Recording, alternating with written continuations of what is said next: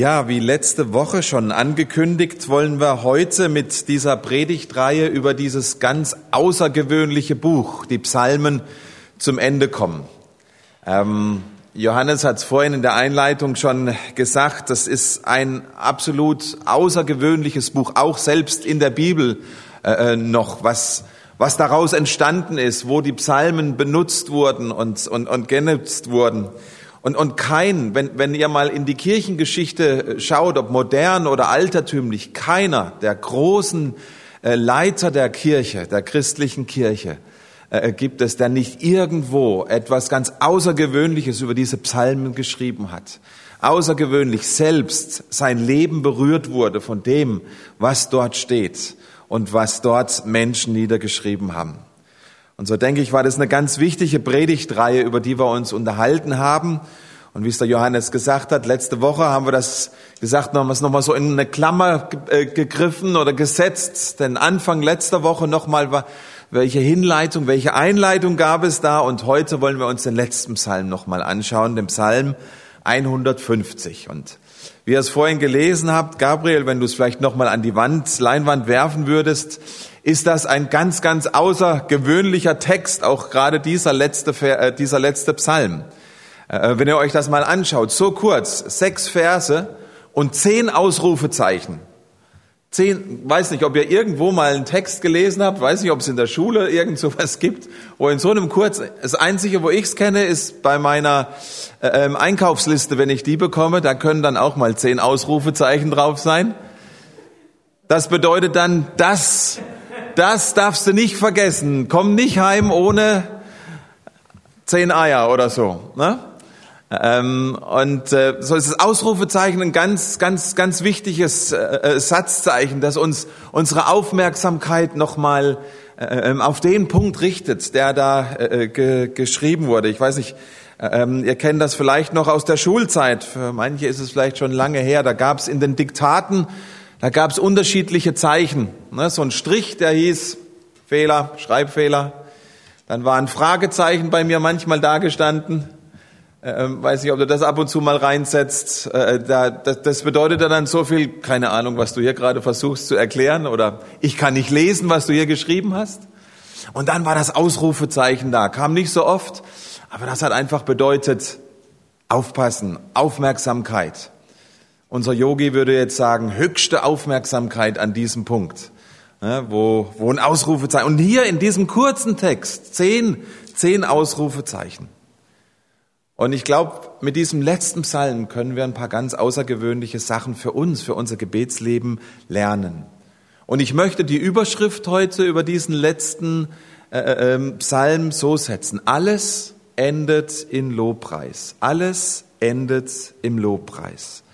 Die Psalmen enden mit Lobpreis. Und da die Psalmen Gebete sind, können wir aus dem Punkt heute was ganz, ganz Wichtiges lernen. Und wenn ihr heute morgen in der Predigt nachher jetzt abschaltet und nichts mehr anderes mitnehmt, nehmt diesen einen Punkt mit. Das ist die Kernaussage. Alles Gebet, alles Gebet führt uns an diesen Punkt. Es endet im Lobpreis. Alles Gebet endet im Lobpreis. Das soll heute unser Thema sein. Aber wie kann ich so eine außergewöhnliche Aussage heute Morgen machen? Wie soll denn das gehen? Wie können wir dahin kommen, dass wirklich all unser Gebet im Halleluja endet, so wie hier? Manches Mal habe ich das ja so erlebt, dass ich gebetet habe und dann kam eine tolle, wunderbare Antwort und ich war so dankbar und das hat in echten Lobpreis gemündet. Aber oft genug war es dann doch so, dass nach meinem Gebet eher Enttäuschung da war oder Frust oder Zweifel oder irgendwelche Fragen. Weiß nicht, wie es dir da mit deinem Gebetsleben ergangen ist. Wie kommen wir jetzt dahin, dass wir das erleben, was die Psalmen uns hier sogar in ihrer Reihenfolge zeigen, dass mein Gebet mit Halleluja, preis den Herrn enden kann und enden wird. Wir haben letzte Woche auf die Einleitung der Psalmen geschaut, Psalm 1, und wie sie uns auffordern und ermutigen, die Psalmen beten zu lernen. Nicht einfach nur zu lesen, das auch, auch das ist gut, aber die Psalmen sogar beten zu lernen. Dann haben wir uns in den letzten Wochen darüber äh, Gedanken gemacht, wie, wie die Psalmen zwischendrin ausgesehen haben. So in der Mitte, dieser große, große Teil. Und die haben uns gezeigt, wie das Leben in Wirklichkeit ablaufen kann, ablaufen wird. Und wie Menschen dann in diesen Lebenssituationen gebetet haben, Beziehung mit Gott gelebt haben, mit ihm gesprochen haben in diesen jeweiligen Lebensphasen und Lebenssituationen. Und jetzt schauen wir heute auf diese letzte Klammer, diesen letzten Psalm. Johannes hat es gesagt, ja sogar eigentlich die letzten fünf Psalmen sind Lobpreispsalmen. Und wir wollen erkunden, was das bedeutet. Alles Gebet endet im Lobpreis. Denn wenn wir diesen letzten Psalm 150 jetzt verstehen und was der uns über Lobpreis lehrt und sagt, dann verstehen wir auch, wie wir dann dahin kommen, dass alles Gebet im Lobpreis enden wird. Vier kleine Punkte enthält dieser Psalm und sagt uns etwas über Lobpreis, lehrt uns etwas. Psalm sagt uns, wo sollen wir Gott preisen? Wofür sollen wir Gott preisen? Wie sollen wir ihn preisen und wer soll ihn preisen? Wo sollen wir ihn preisen? Vers 1, ganz einfache Antwort, überall. Halleluja, lobt Gott in seinem Heiligtum und lobt ihn in der Feste seiner Macht. Man könnte auch übersetzt ins Moderne sagen, lobt ihn in der Gemeinde und lobt ihn da draußen. Also überall. Unser Lobpreis braucht nicht einen Ort, an einen Ort gebunden sein, an einen festen Zeitpunkt. Wir können ihn immer und überall und dürfen ihn immer und überall preisen. Wofür sollen wir ihn preisen? Wieder ganz einfache Antwort, für alles. Schaut mal Vers 2. Lobt ihn für seine Taten und lobt ihn in seiner großen Herrlichkeit. Auch wieder ein allumfassendes, zweifaches Lob für Gott. Einmal für das, was er getan hat, für dich in deinem Leben, vielleicht für andere in ihrem Leben, mit denen du äh, zusammen bist. Möchte euch ermutigen, nehmt euch dafür Zeit. Der Psalm 118 sagt, vergiss es nicht, was er dir Gutes getan hat. Schreib ein Gebetstagebuch, schreib auf, was du mit Gott erlebst. Schreib, was du betest, mach eine weitere Spalte dahinter, wo Gott antwortet, wann und was und wie. Und als zweites heißt es da, lobt ihn für wer er ist, für seine große Herrlichkeit. Niemand ist schöner, keiner ist größer, keiner ist mächtiger, reicher, herrlicher als unser Vater im Himmel. Dafür verdient er Lobpreis. Wenn dir nichts anderes einfällt in deinem Leben, Lob ihn für wer er ist. Er hat's verdient. Wie sollen wir ihn loben? Drittens, wie sollen wir ihn preisen? Auf jegliche, auf jegliche Art und Weise, wie wir es uns denken können. Schaut die Verse drei bis fünf an. Mit Posaunen, mit Salter und Hafen, mit Pauken, mit Reigen, mit Saiten, mit Pfeifen und mit Zimbeln. Unser ganzes Leben soll ein Lobpreis sein, bedeutet das. Unser ganzes Leben darf ihm Ehre bringen. Diese Verse bedeuten hier nicht, dass nur die ihn preisen können, die diese Musikinstrumente spielen. Es ist ein Bild dafür, dass wir ihn auf alle Art und Weise, wie uns nur möglich ist, ihn preisen dürfen und preisen können. Für manch einen bedeutet das, dass er singt und musiziert. Andere, die machen einen Spaziergang draußen im Grünen, in der Schneelandschaft, so wie es heute ist, und es sprudelt aus ihnen heraus wie wunderbar Gott ist, wie wunderbar er diese Welt gemacht hat. Andere studieren gerne sein Wort und sind fasziniert über den griechischen Urtext und wie dieses eine Wort ein ganz neues Licht auf den ganzen Textzusammenhang dieses äh, Wortes wirft. Das sind die Leute, die dann die Psalme lesen und vor Anbetung überströmen, weil die so kunstvoll, so literarisch wertvolle Gedichte und Lieder geschrieben haben in der damaligen Zeit. Ein Buch so formvoll endet wie kein anderes Buch dieser Welt. In Ausdruck und Inhalt und Botschaft. Jeder, der dieses Buch liest, gibt genau dieses Zeugnis ab, wie wertvoll es ist in seiner ganzen Form, in seiner Ganzheit. Ermutige dich, finde deinen Weg wie du von Gott fasziniert bist, wie du von ihm übersprudelst, wie du ihn loben und preisen kannst. Wofür? Für alles. Und als letztes, viertens, wer soll ihn preisen? Auch wieder kurze Antwort. Alle und jedermann. Schaut auf Vers 6. Alles, was Odem hat, lobe den Herrn. Halleluja. Wir erinnern uns an dieses Wort Odem, wo es noch vorkommt. Das war ganz am Anfang, als Gott, der Vater, den Menschen aus dieser Erde schuf. Und dann nahm er diesen noch leblosen Kopf in seine Hand, in seine beiden Hände und blies ihm seinem Odem ein, dass er ein lebendiges Wesen geworden ist.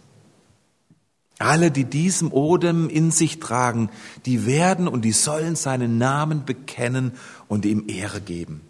Die Bibel sagt das. Jedes Knie wird sich beugen, jede Zunge wird bekennen, dass er der Herr ist. Faszinierender Psalm mit zehn Ausrufezeichen, der uns so allumfassend über Lobpreis lehrt und uns durch diese Ausrufezeichen dazu aufruft, das einen ganz großen Teil unseres Lebens werden zu lassen. Und wenn wir die Psalmen davor betrachten, das haben wir ja vorhin schon gesagt, dann lernen wir Menschen uns kennen, wie wir wirklich sind. Da lesen wir von Angst, von Wut, von Zorn, von Rache, von Freude, von wunderbaren Dingen, die wir erleben. Ein Drittel der Psalmen sind Klagepsalmen voll Schmerz und Leid, aber auch die anderen Erfahrungen mit Gott.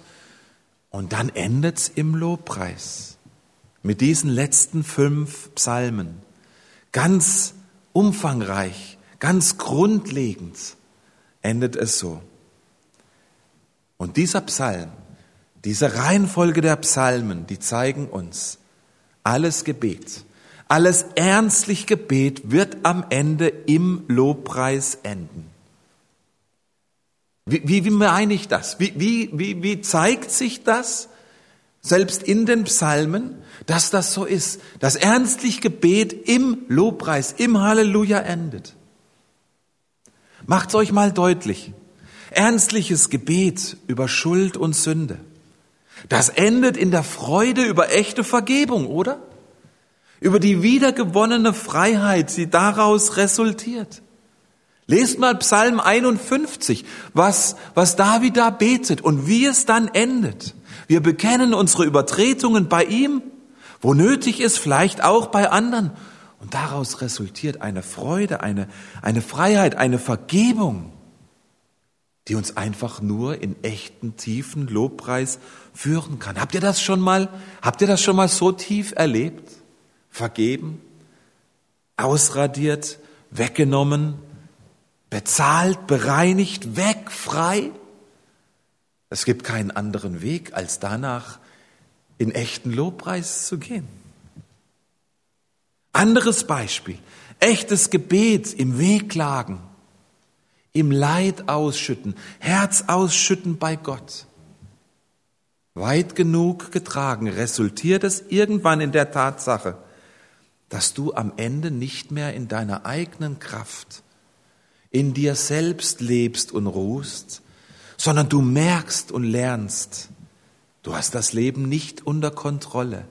Du bist nicht im Fahrersitz. Du merkst, du bist von ihm abhängig und nicht mehr von deinen Umständen. Was für ein Erlebnis, in den Lobpreis zu gehen, zu wissen, ich kann ganz auf Gott vertrauen, in jeglicher Lebenssituation. Anderes Beispiel, echte Fürbitte in Zeiten der Not und Anfechtung. Und daraus resultieren dann vielleicht eine Antwort und eine Veränderung der Situation, für die du gebetet hast. Der das schon erlebt. Welch tiefe Dankbarkeit ihr dann hineinkommt, die dann in echten Lobpreis resultiert. Habt ihr das schon mal erlebt? Nach Zeiten des Stillschweigens von Gott, wo er vielleicht ganz weit weg schien, wo es so schien, als ob er sich nicht um unsere, um deine Situation kümmert, schert. Und dann eine neue Erkenntnis von Gott, ein neues Sprechen von ihm, wo du merkst, er verändert jetzt dich. Nicht so sehr vielleicht die Situation, in der du stehst, aber dich in der Situation. Hey, wenn das kein Grund für Lobpreis ist, wenn ich merke, Gott verändert mich, vielleicht sogar die Erkenntnis, dieses Gebetsanliegen von damals, das ist mir heute gar nicht mehr so wichtig, wie es früher mal war. Diese Veränderung, vielleicht die Erkenntnis, dieses Anliegen damals hätte mir gar nicht so gut getan, wenn Gott das erfüllt hätte. Und er in seiner ganzen Weisheit und äh, Souveränität hat's verhindert. Wow, was für ein Gott, der mich beschützt hat vor einem falschen Weg und heute erkenne ich's. Und es endet mein Gebet im Halleluja für unseren großen Gott. Ihr Lieben, versteht ihr, was wir hier von diesem Psalm lernen können? Gott antwortet immer auf ernstliches Gebet. Vielleicht nicht immer so, wie wir es wollen. Vielleicht nicht immer so, wie wir es ihm vorschreiben. Aber er hört immer. Er sieht immer. Nichts entgeht seiner Aufmerksamkeit. Kein Schicksalsschlag erreicht uns, der nicht zuerst an ihm vorbei muss. Selbst das, was in dieser Welt gerade passiert, nichts kann an ihm vorbei. Wir sind immer in seiner Hand. Er hält uns und er wirkt. Oftmals eben mehr an uns und in uns als an der Situation vielleicht um uns herum. Aber das hat uns die Bibel auch so gesagt. Im Korintherbrief schreibt das Paulus an die Korinther. Wir alle spiegeln mit einem aufgedeckten Angesicht die Herrlichkeit des Herrn wieder. Und jetzt hört hin. Und wir werden verwandelt in sein Bild. Von einer Herrlichkeit des Herrn zur nächsten. Vom Herrn, der der Geist ist. Hey, ihr Lieben, wenn das kein Grund für Dankbarkeit ist und auf unser Angesicht zu fallen und ihn anzubeten, dass er uns in Jesus und durch seinen Sohn ihm immer ähnlicher macht. Wir werden verwandelt in die Herrlichkeit, die wir betrachten im Lobpreis. Wenn wir Schuld bekennen, werden wir verwandelt und es resultiert in Freude. Wenn wir wehklagen, werden wir verwandelt und es endet im Lobpreis.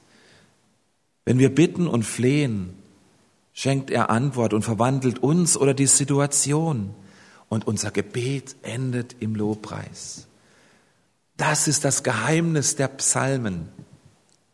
Das offene Geheimnis der Psalmen. Es ist nicht verschwiegen und weg. Es ist da. Wir dürfen es verstehen. Wir dürfen es umsetzen. Ihr Lieben, das ist das Geheimnis hier, das es zu verstehen gilt für uns. In jeder Lebenssituation nahe bei Gott zu bleiben. Jede Lebenssituation mag sie noch so schwierig sein, an ihm festzuhalten. Komme, was wolle. Jegliche Lebenssituation, in der du dich befindest, noch befinden wirst, im Gebet bearbeiten und verarbeiten, dann das ist das Zeugnis der Psalmen. Dann wird jede Lebenssituation und jedes Gebet im Halleluja enden. Diese Reihenfolge der Psalmen, dieser Lobpreis am Ende zeigt uns, egal wie schwer unsere Sünde, da ist Vergebung genug. Egal wie sehr wir leiden, zweifeln, Egal wie stark wir Angst haben, wütend sind, frustriert sind. Alle Dinge im anhaltenden Gebet vor Gott gebracht werden, werden im Lobpreis resultieren. Das bedeutet jetzt nicht, dass Lobpreis die höchste Form des Gebets darstellt. Keineswegs ist das so. Es bedeutet nur, in Anführungsstrichen nur, es bedeutet nur, dass alles Gebet, weit genug getragen, anhaltend genug gebetet, im Lobpreis Gottes resultieren wird. Durchhalten im Gebet, dranbleiben, Gott darin nicht aufgeben, auch wenn du es vielleicht manchmal denkst und fühlst. Es wird letztlich darin resultieren, dass du ihn preisen wirst, für wer er ist, für was er Wundervolles getan hat an dir, in dir oder auch durch dich. Wir können das in ganz vielen Psalmen schon selbst erleben. Da fangen die Beter an mit ihrem Warum. Und Herr, wie lange noch, wie lange noch, wie lange soll ich das durchhalten? Und gegen Ende der Psalmen dann, dieses jeweiligen Psalms, endet er schon wieder im Lobpreis. Das bedeutet nicht, dass dieser Psalm an einem Tag entstanden ist. Ich bin sehr davon überzeugt, dass viele dieser Psalmen über Wochen, Monate, äh, äh, manche schreiben über Jahre und Jahrzehnte entstanden sind. Und sie beschreiben über diese Jahre und Jahrzehnte die Lebens, in dieser Lebenszeit das Erleben des Schreibers mit Gott, Gottes Wirken, sein Stillschweigen in dieser Zeit und wie der Mensch es verarbeitet hat im Gebet. Und ihr Lieben, genau aus diesem Grund sind die Psalmen eine so wichtige, essentielle Grundlage für unsere Nachfolge als Christen. Eine Gebetsgrundlage für uns. Sie zeigen uns, dass das Leben manchmal langsamer bei Gott verläuft, als wir es vielleicht von unserer Gesellschaft her kennen. Und darum möchte ich euch ermutigen, lasst uns nicht eilen. Lasst uns nicht versuchen, Abkürzungen zu nehmen in unserem Gebetsleben. Lasst uns nicht drängen lassen von anderen, uns antreiben lassen vielleicht durch bestimmte Dinge, sondern in seiner heiligen, Gott auserwählten Zeit und von uns am Gebet und an Gott festgehalten, werden unsere Gebete im Halleluja enden. Das ist unser Lebensziel. Darauf leben wir hin, jetzt in dieser Zeit hier auf dieser Welt aber einmal in unserer ganzen Fülle, in der Herrlichkeit, in der Ewigkeit bei ihm. Alles Gebet endet im Lobpreis. Amen. Lasst uns beten miteinander. Wer dazu aufstehen will, kann das gerne tun. Lieber Vater, wir wollen dir noch einmal danken für dieses ganz außergewöhnliche Buch, das Buch in dem Buch äh, der Psalmen, Herr Jesus, wo, wo wir dich so genau kennenlernen dürfen, wo uns das Leben so real, so wirklich vor Augen gestellt wird, wo wir Menschen uns kennenlernen dürfen, wie wir wirklich sind und dich kennenlernen dürfen, wie du wirklich bist. Und wie Beziehung zu dir im alltäglichen Leben funktionieren kann, Herr. Ich danke dir für diese wunderbare Zusage in, in, in diesen vielen Psalmen und selbst in dieser Reihenfolge, wie wir heute gelernt haben, dass wenn wir an dir festhalten, wenn wir bei dir bleiben, in dir bleiben, dann werden unsere Gebete im Halleluja enden. Und wir möchten dich sehr herzlich heute Morgen bitten, dass wir das erkennen dürfen.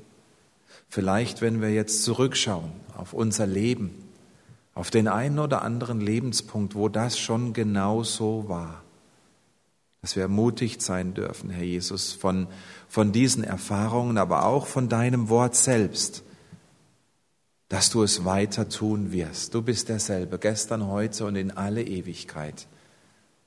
Und wir bitten dich, wir geben unsere Hand in deine heute Morgen mit der Lebenssituation, in der wir jetzt gerade stehen, mit dem Wehklagen, mit der Traurigkeit, mit den Erwartungen und Wünschen, die wir haben, mit den Ängsten und Zweifeln, die uns vielleicht immer wieder plagen, Herr. Wir geben unser Leben, unsere Hand in deine. Führe du uns in deine gute Zukunft, die du für uns hast. Wirke in uns, an uns und durch uns. Und in den Situationen um uns herum, Herr Jesus, du siehst es jetzt. Wir bitten für die Situationen, wo wir Veränderung brauchen. Bitte, Vater, wirke du es in deiner Kraft und Herrlichkeit. Aber da, wo du die Situation nicht ändern willst, wo es besser ist, da ändere uns, unser Herz, unser Denken ja sogar unsere Gefühle, ja unsere Verletzungen, wo es weh tut, aus welchem Grund auch immer. Bring deine Heilung, die wir brauchen, in Jesu Namen. Und Herr Jesus, du siehst in dieser weltweiten schwierigen Lage, in der wir uns befinden, Auch das musste an dir vorbei. Du bist nicht überrascht von dieser Pandemie, Herr. Und auch da möchten wir dich bitten, dass du uns hältst, dass du uns beschützt und bewahrst, Herr Jesus. Wir bitten dich von Herzen, dass du dem ein Ende setzt, auf welchem Weg auch immer. Wir bitten dich für Wissenschaftler, dass du ihnen Weisheit gibst, was zu tun. Wir bitten dich für Ärzte, für Pfleger, dass du ihnen Kraft schenkst für ihre Aufgaben, die in diesen, in diesen Wochen und Monaten zu groß vielleicht manchmal erscheint. Wir bitten dich für Alleinstehende, wir bitten dich für Kranke, wir bitten dich für Trauernde, dass du da bist, dass du Frieden schenkst, dass du Menschen schenkst, die gehen und besuchen. Wir bitten dich, Herr Jesus, dass du da bist, dass du Erkenntnis schenkst und neue Offenbarung in dieser Zeit, auch für uns als Kirche und als Gemeinde. Wie sollen wir Gemeinde und Kirche in Zukunft leben? Dass die Fragen dieser Welt und dieser Menschen beantwortet und sie zu dir hinzieht und auf dich hinweist. Vater, wir brauchen dich. Wir brauchen dich in dieser Zeit. Persönlich, als Gemeinde, als Volk. Wir bitten dich für unsere Politiker. Führe und leite du sie, dass sie gute Entscheidungen treffen für uns. Du hast gesagt, wir sollen für die Obrigkeit beten. Und dann wirst du wirken, ihre Herzen lenken wie Wasserbäche. Darum bitten wir dich. All das, was uns jetzt noch bewegt, wollen wir in dem Gebet zusammenfassen, das du uns gelehrt hast. Ich möchte zu uns vorsprechen, bitte betet in euren Herzen mit. Vater unser im Himmel, geheiligt werde dein Name, dein Reich komme dein Wille geschehe im Himmel wie auf Erden. Unser tägliches Brot gib uns heute und vergib uns unsere Schuld, wie auch wir vergeben unseren Schuldigern. Und führe uns nicht in Versuchung, sondern erlöse uns von dem Bösen. Denn dein ist die Kraft und die Herrlichkeit in Ewigkeit. Amen. Amen. Und der Segen unseres Herrn, der gehe mit euch. Er segne euch und behüte euch. Er lasse sein Angesicht leuchten über euch und er sei euch gnädig. Er hebe sein Angesicht auf euch und schenke euch seinen Frieden. Geht hin unter dem Segen des Herrn. Amen. Amen.